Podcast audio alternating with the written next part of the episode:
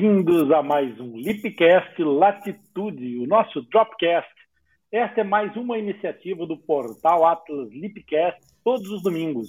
Nós temos um encontro sempre marcado com vocês no nosso Dropcast, fenda labiopalatina em gotas homeopáticas, fácil de entender.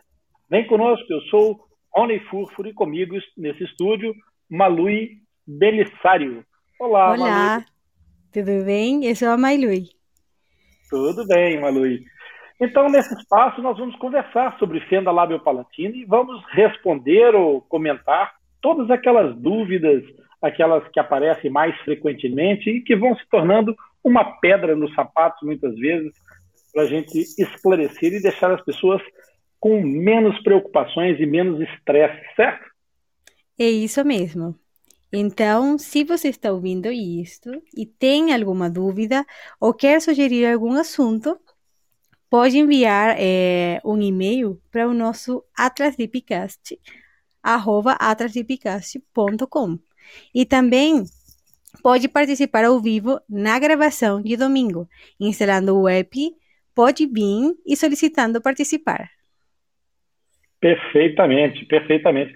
Vocês me, estão me ouvindo bem? Eu estou. E você?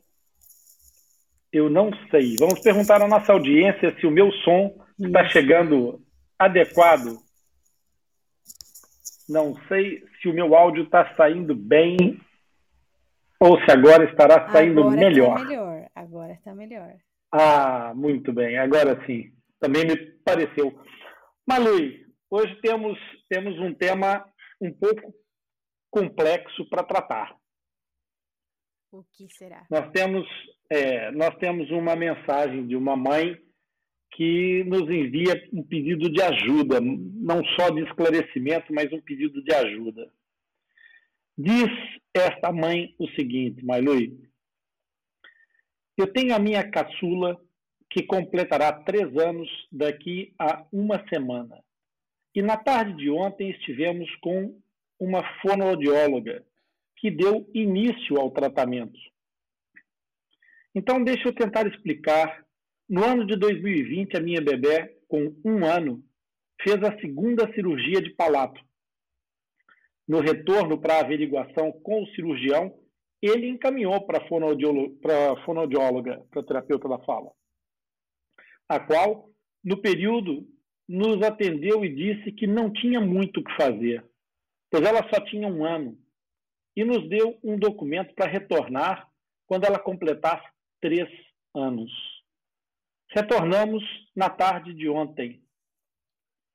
A Fono se mostrou preocupada, pois a minha bebê não fala nada, apenas baleia as sílabas ma, na, nhé, nha, somente isso, e essa é a forma dela se comunicar e apenas com gestos. O meu questionamento é se existe realmente esse problema com todos os bebês e se alguém passou por isso, como é que foi a evolução? Essas crianças conseguiram falar? Com quantos anos?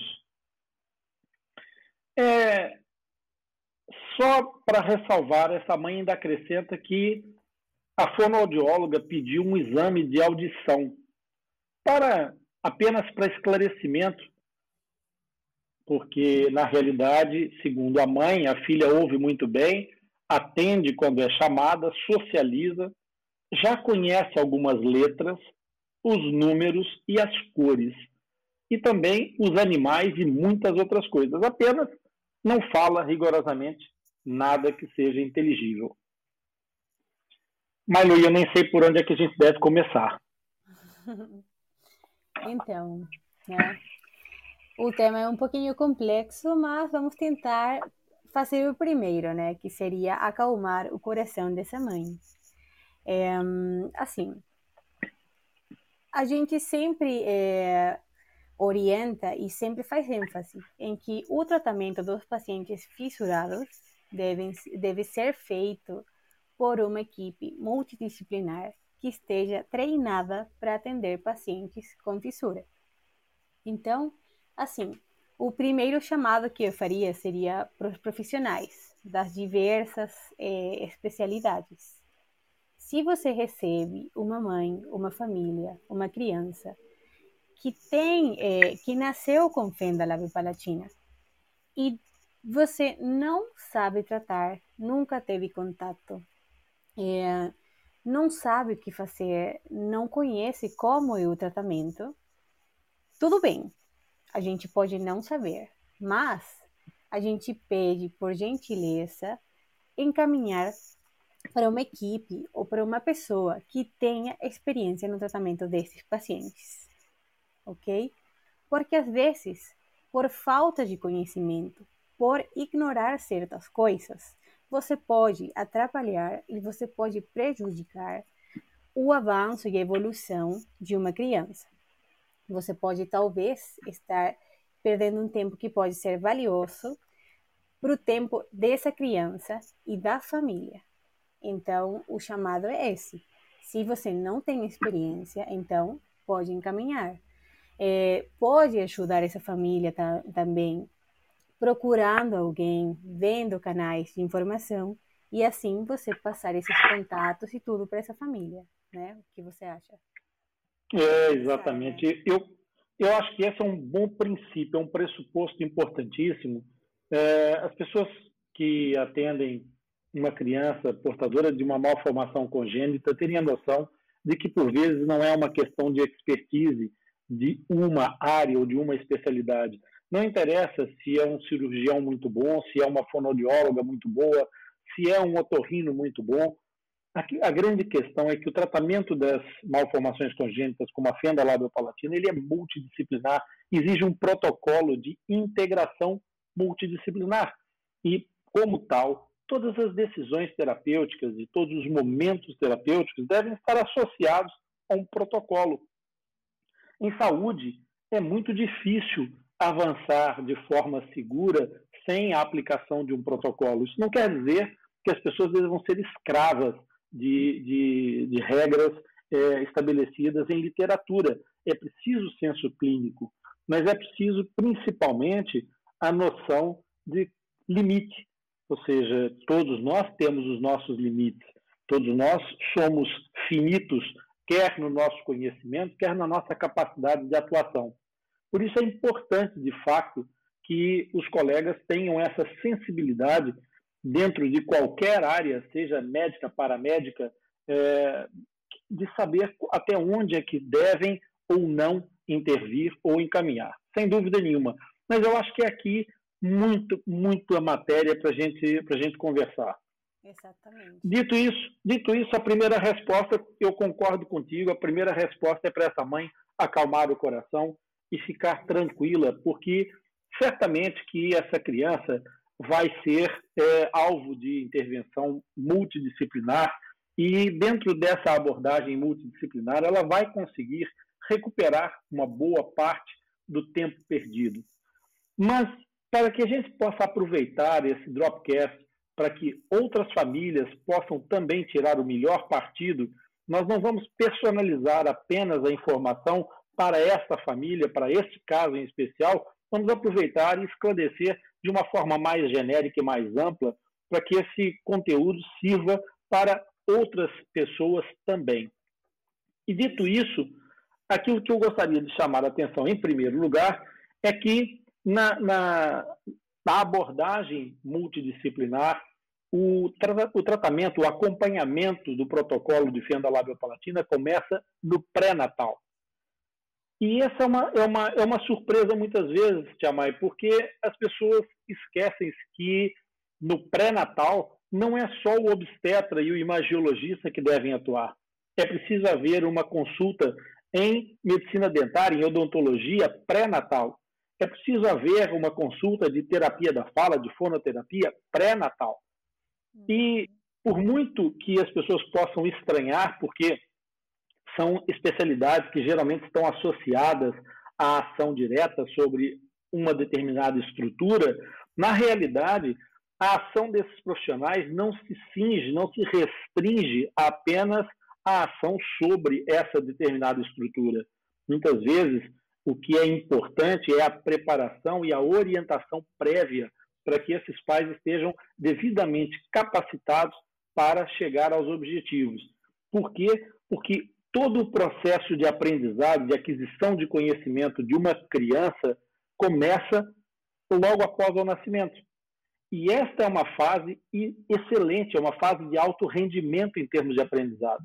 Nós aprendemos muito nos primeiros momentos de vida, nos primeiros anos de vida, de uma forma desproporcional em relação ao avanço da nossa idade.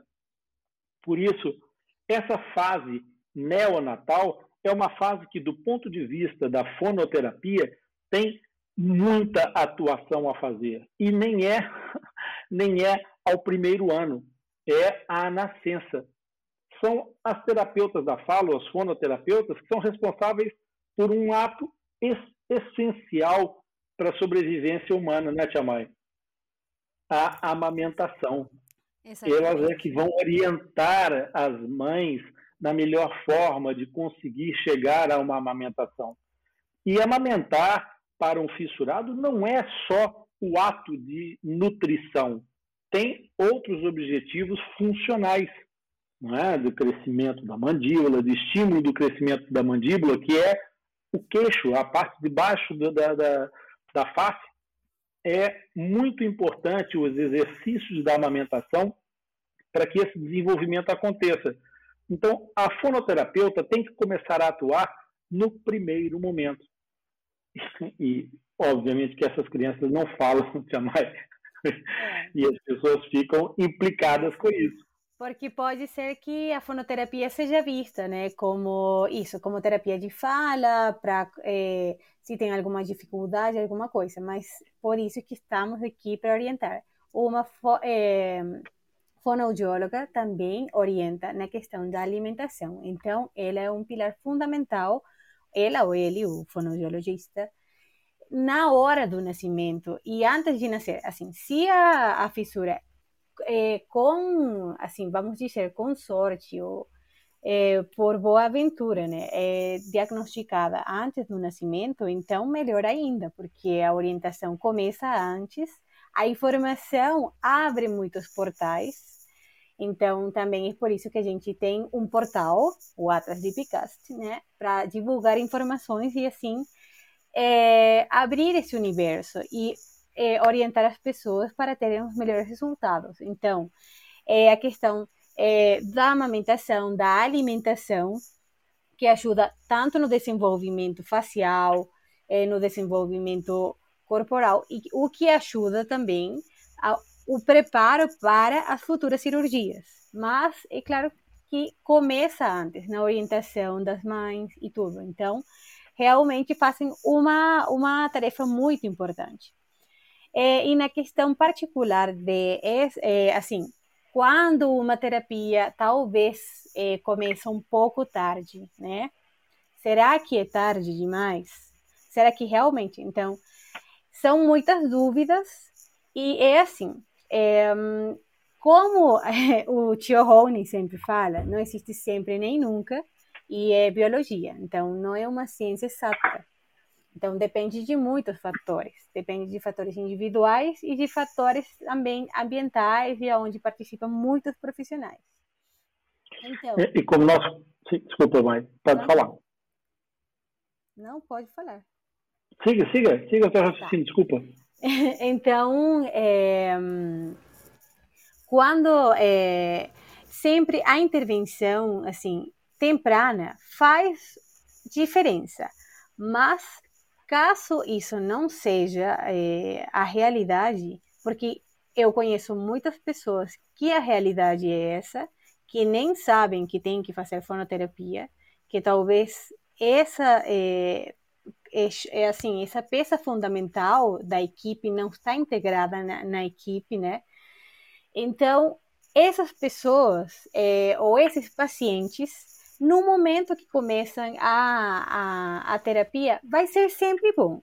No momento que comecem, sempre vai dar um bom resultado. A aplicação de diversas terapias sempre dá um bom resultado. E eu conheço um caso particular onde o paciente foi operado aos 15 anos do palato, do palato. A fissura do palato foi fechada nessa idade.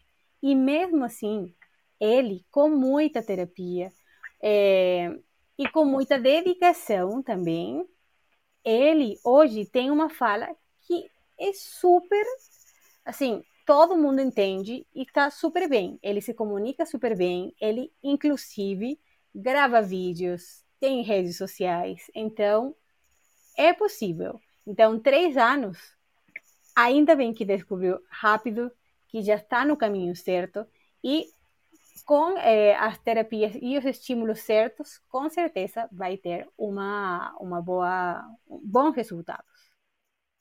Perfeitamente.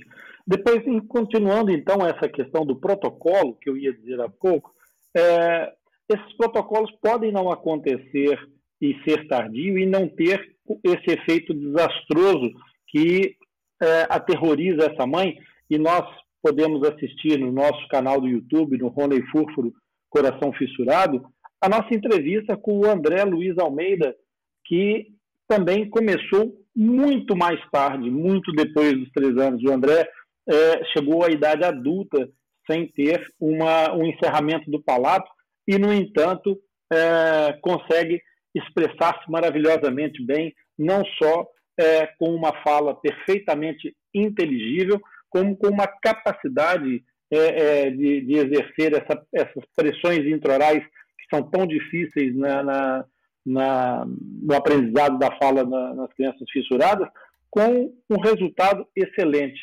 Mas então, pegando nessa questão do protocolo, o protocolo de uma criança fissurada começa com intervenções aos três meses, por exemplo, com a queiloplastia, que é um trabalho cirúrgico, sem dúvida nenhuma. Aliás, ainda hoje eu e a Tia Mai trocávamos é, é, informações e mensagens um com o outro, preparando a nossa, a nossa entrada hoje na, no Dropcast, estávamos a falar sobre o trabalho fabuloso de alguns cirurgiões e, e que, que, conseguem reabilitar, conseguem colocar as formas das estruturas de uma maneira é, quase imperceptível, de uma maneira fabulosa, mas isso não restitui a função.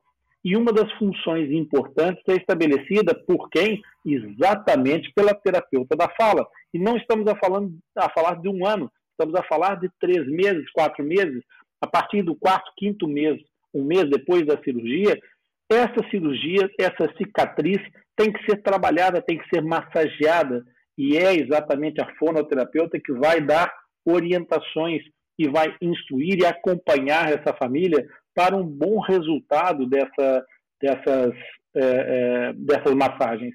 Por isso, o papel da, da fonoterapeuta, mais uma vez, não diretamente associado à fala, mas diretamente associado à reabilitação dessa criança. E, como eu disse, muito antes dos três anos e muito antes da criança sequer iniciar o processo de aprendizado da fala, que vai acontecer a partir do nono, décimo mês de vida, então, nessa altura, alguns protocolos iniciam as, as, as palatoplastias, outros começam entre, entre o, nono mês e o décimo oitavo mês de vida, mas exatamente porque para que o aprendizado da fala seja é, é, trabalhado nessa, nessa altura com integridade de algumas estruturas elementares e fundamentais. Por isso, o papel do fonoterapeuta é essencial durante toda essa fase, muito antes dos três anos e até os três anos e depois dos três anos. A terapia da fala é até quando, Tia Mai? Até quando é que os terapeutas atuam? Acho que não, não tem fim. Até, até a fonoterapeuta falar que está que tá suficiente, que foi bom, né? Não, acho que é Sim. impossível falar que, que tem um fim e até onde vai, né? Claro, e depois, ainda por cima, é, com o tempo, é normal que mesmo depois de, de toda a correção, haja uma acomodação do, do, próprio, do próprio fissurado em relação à obtenção de alguns fonemas, alguns sons, que precisam depois ser reajustados periodicamente. Então, o papel da terapia da fala começa no nascimento e vai acompanhar esse, esse fissurado ao longo da sua vida, pelo tempo que ele pretenda manter um resultado excelente da sua fala. Por isso, neste mesmo âmbito, e voltando à questão do protocolo, eu chamo a atenção das famílias de fissurados que aquilo que acontece a esta bebê, da, da mãe que nos, nos envia essa mensagem, a mãe refere que a criança é, consegue apenas dizer alguns, algumas sílabas, que é ma, na, nhé, nha. Isso quer dizer exatamente o quê?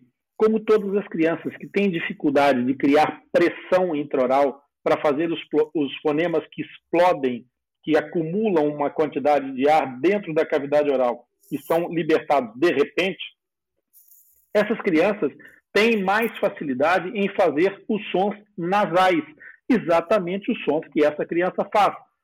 E é muito importante, é, e aqui mais uma vez o papel precoce ou temprano, como disse a Tia Mai, na, na da, da, da, do papel da terapeuta na fala, da, da fonoterapeuta, que é informar os pais de que eles não devem pedir à criança para fazer, é, para falar sons que ela não tem capacidade para fazer.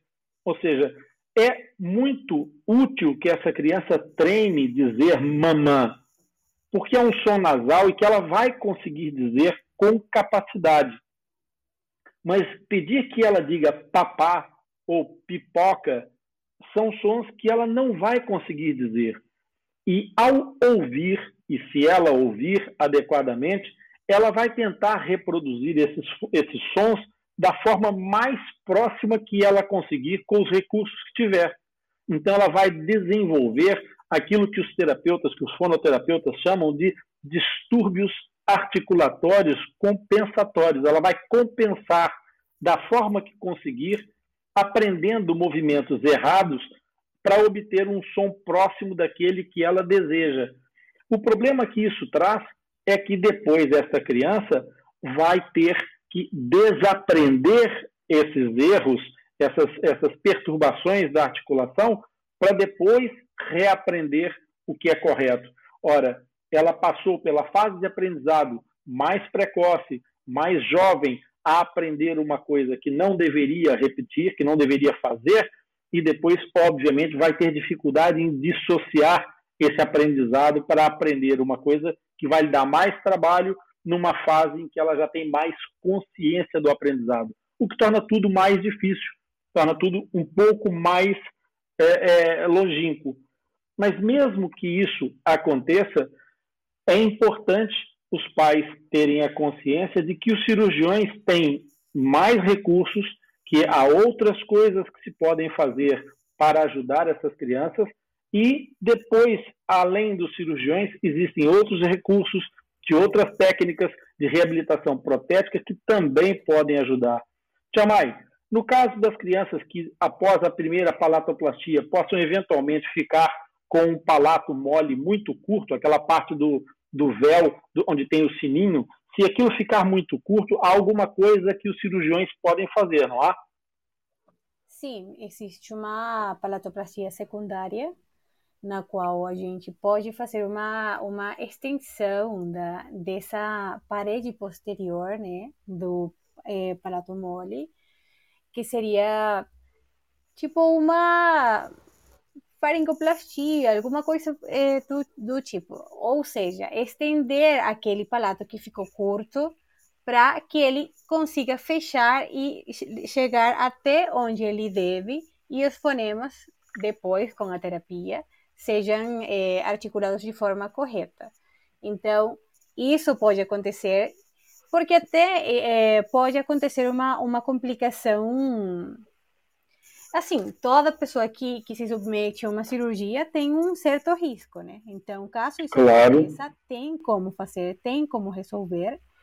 É, e caso é, isso, ainda depois das cirurgias, é, não seja possível ou não tenha tecido suficiente, porque pode acontecer também não ter tecido de qualidade suficiente para fechar é, é, ou estender esse, esse palato que ficou curto, então a gente tem outras é, alternativas, como por exemplo próteses de palato, que são tipo aparelhos removíveis que o paciente pode colocar e assim depois também vamos reforçar mais uma vez de terapias de fonoaudiologia, então o paciente se adequar e conseguir eh, falar, é, ter uma fala mais compreensível e uma fala, é, sim, bom, isso, compreensível.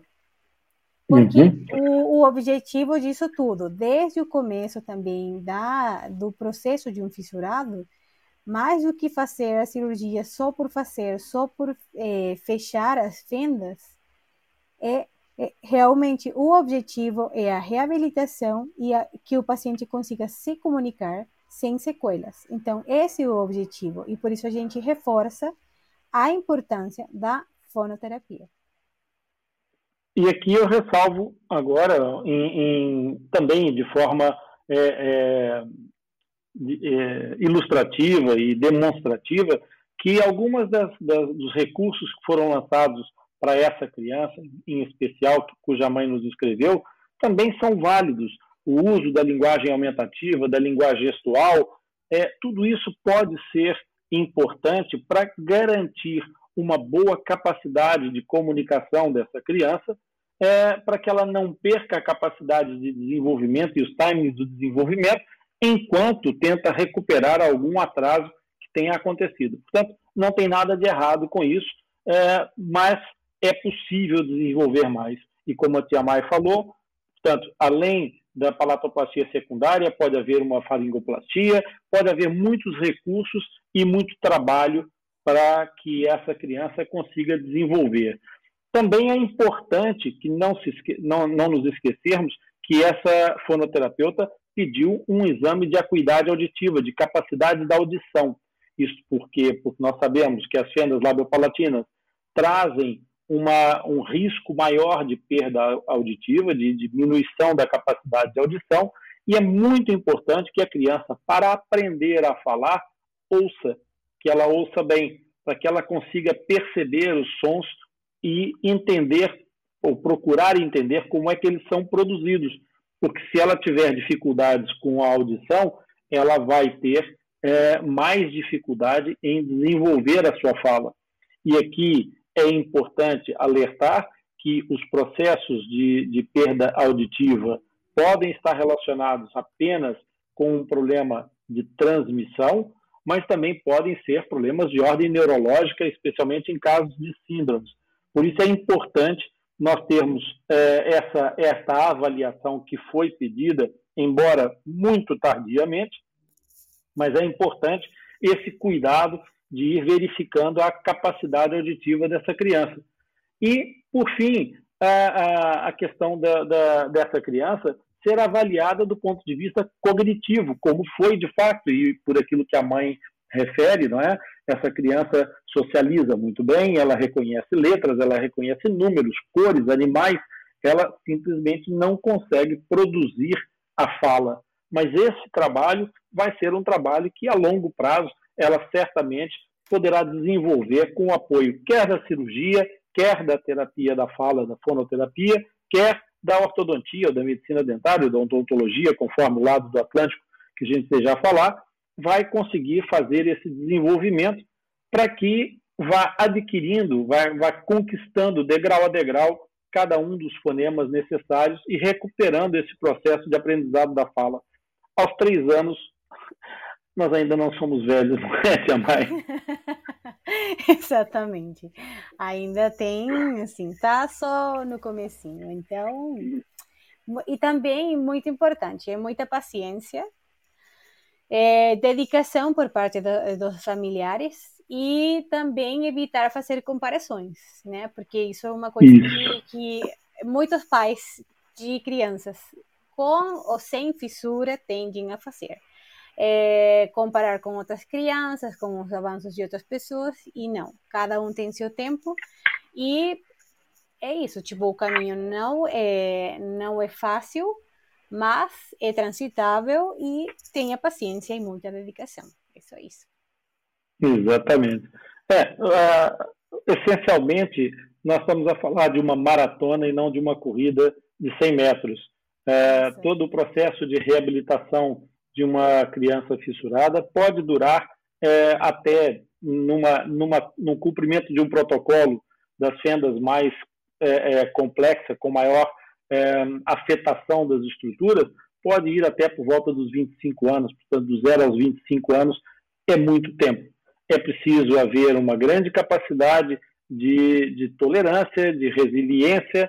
Nós vimos é, alguns exemplos nas nossas, nos nossos entrevistados, o caso do André, o caso do Yarley, o caso da Cecília é, e tantos outros que já passaram pelas nossas, pelas nossas entrevistas, pelos nossos é, é lives e, e, outros, e outros programas, nos nossos episódios. Por isso, todas essas pessoas provam exatamente isso. Eu, na, nessa semana, tive a feliz informação através de um pai de um dos meus meninos, uma fenda bilateral, uma fenda transforamen, ou seja, um, um rapaz que nasceu com a, com a fissura dos dois lados, do lábio e do céu da boca, portanto, o céu da boca completo e o lábio dos dois lados. Esse garoto hoje já não é um garoto e prestou, prestou provas para um, um trabalho, Jamai. E ele vai ser controlador de tráfego aéreo. Portanto, ele teve que passar num exame de proficiência não só de língua portuguesa, mas também de língua inglesa. E passou e concluiu com louvor. É, foi o primeiro colocado no processo de seleção. E é um paciente fissurado. É mérito de todas as pessoas que trabalharam? Com certeza que sim, mas o mérito maior é do nosso herói, que está de parabéns por ter atingido esse, esse objetivo do seu, do seu desejo, do seu sonho, né? foi perseguido por ele de forma é, dedicada, resiliente, e hoje vai com certeza chegar onde ele queria. Assim como vai acontecer com o nosso Yarley, que vai ser um magistrado certamente brilhante, não é? e, e, e nós sabemos que essas, essas, esses obstáculos iniciais, desde que sejam é, levados com a necessária força de vontade, persistência, o, o sucesso não é inspiração, ele é transpiração. A consistência leva ao sucesso. Né? Quando desistir não é uma opção, o sucesso é uma consequência. Então, Perfeito. é isso. É isso. Eu acho que ficou assim um dropcast mais longo, mas ficou esclarecido, vai servir para esta mãe para as muitas outras mães que nos ouvirem. E temos que agradecer a participação e a presença das pessoas que nos acompanham, a companhia nestas horas de um domingo. E se aprendeu alguma coisa conosco, você que nos está a ouvir, se aprendeu alguma coisa, se serviu para esclarecer alguma dúvida, curte, compartilhe esse episódio com algum amigo ou com um familiar eu tenho certeza que eles vão gostar e vão aproveitar. Compartilhando o nosso podcast, você nos ajuda a divulgar essa informação sobre fenda labiopalatina e, principalmente, nos motiva a continuar criando conteúdo. Obrigado pela companhia, Tia Mai. Imagina, eu que agradeço. Isso, então até o próximo